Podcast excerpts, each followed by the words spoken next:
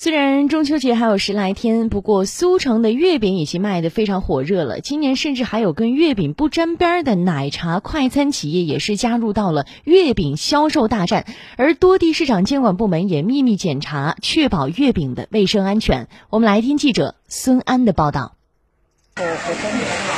九十八加一问清的。市区一家超市里，月饼价格战已经打得非常激烈。你买月饼有赠品，我就直接打折。价格从几十元到数百元。记者发现，有的月饼八月份就生产了，不过保质期只有七十天，也就是说，中秋节之后如果不抓紧吃，没几天就会过期了。九月份的，应该没有，应该都是八月份。提前这个生产哪能忙得过来呢？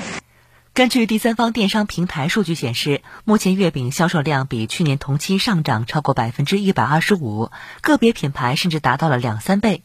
在巨大的市场份额面前，一些原本不做月饼的快餐店及茶饮店也推出月饼礼盒。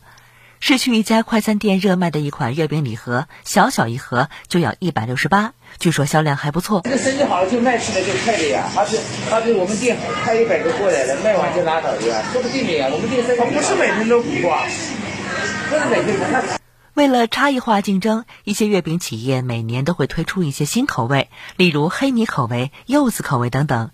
有的通过将包装精美吸引消费者眼球。好像这那个凤梨的，还有这个是这个好像都没有。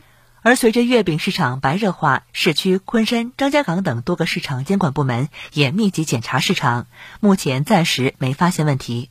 监管人员表示，月饼高糖高热，患有糖尿病、高血脂、高血压的民众不要多吃。选购时注意看产品标签，确保不是三无产品。其次要看是否过了保质期，临期的月饼也要慎买。